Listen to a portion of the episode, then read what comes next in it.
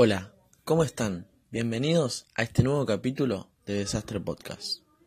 Hola gente, ¿cómo les va? Para este capítulo tenemos un breve resumen de lo que fue la historia de la radio. El invento de la radio corresponde a una serie de sucesos que posibilitaron su creación. En primer lugar, el descubrimiento del físico Heinrich Hertz, que en 1888 descubrió la existencia de ondas electromagnéticas con un aparato creado por él. Unos años más tarde, en 1897, Nikola Tesla inventó la bobina de Tesla, un elemento que permitía transmitir la energía electromagnética sin cables, construyendo así el primer radiotransmisor. Después de eso, el ruso Popov inventó la antena para realizar transmisiones a larga distancia, y en el año 1901 el italiano Guillermo Marconi hizo la primera transmisión que cruzó el Océano Atlántico, cruzando más de 3.000 kilómetros de mar. Juaco, ¿tenés idea cómo funciona la radio? Sí, la comunicación por radio se realiza con tecnología que hace posible la transmisión de señales mediante la modulación de ondas electromagnéticas. Lo que tienen estas ondas es que no necesitan de un medio físico para transportarse. Por eso pueden viajar en el vacío. Esas ondas de radio que están cargadas llegan a una zona con campo electromagnético y al actuar sobre un conductor eléctrico, como por ejemplo la antena, se produce una corriente que puede transformarse en señales de audio u otras señales cargadas de información. A partir de entonces, la radio se transformó en un medio de suma importancia en todo el mundo. Claro, por ejemplo, en Argentina la primera emisión fue hace 100 años, más precisamente el 27 de agosto de 1920, bajo el proyecto de unos radioaficionados conocidos como Los Locos de la Azotea. Acá tenemos los primeros segundos de esa transmisión.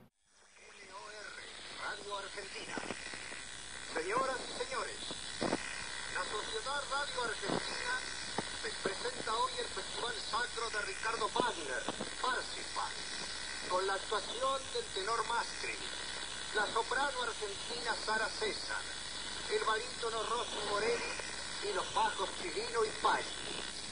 Todos bajo la dirección de Félix von Wingarler, secundados por el coro y orquesta del Teatro Constanzi de Roma.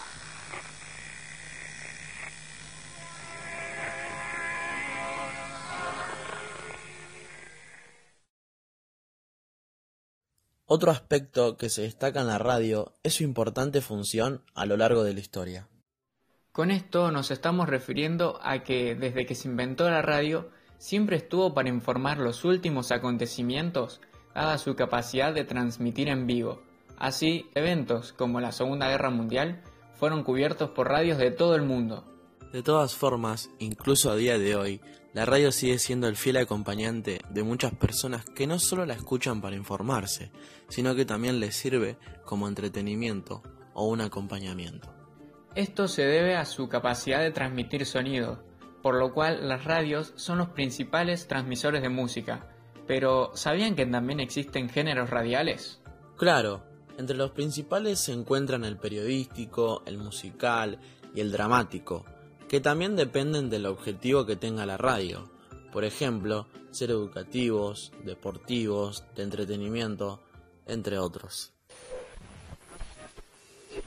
Algo que fue cambiando de la radio fue la forma en que se consume.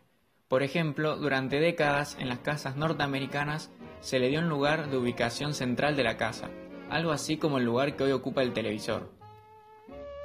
Además, al ocupar un espacio central de la casa, las familias se reunían a su alrededor para escuchar los dramas nocturnos. De acá viene uno de los hitos de la radio, la transmisión de la Guerra de los Mundos, donde la adaptación de una novela al formato radio causó pánico en la población neoyorquina de 1938, quienes creyeron que los extraterrestres estaban invadiendo Estados Unidos.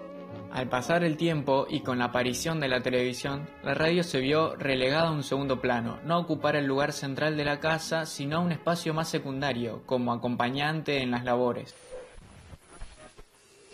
En fin, a pesar de la cantidad de años que tiene la radio, hoy es un medio que sigue en vigencia, siendo el acompañante ideal de muchas personas que son fieles a su emisora preferida.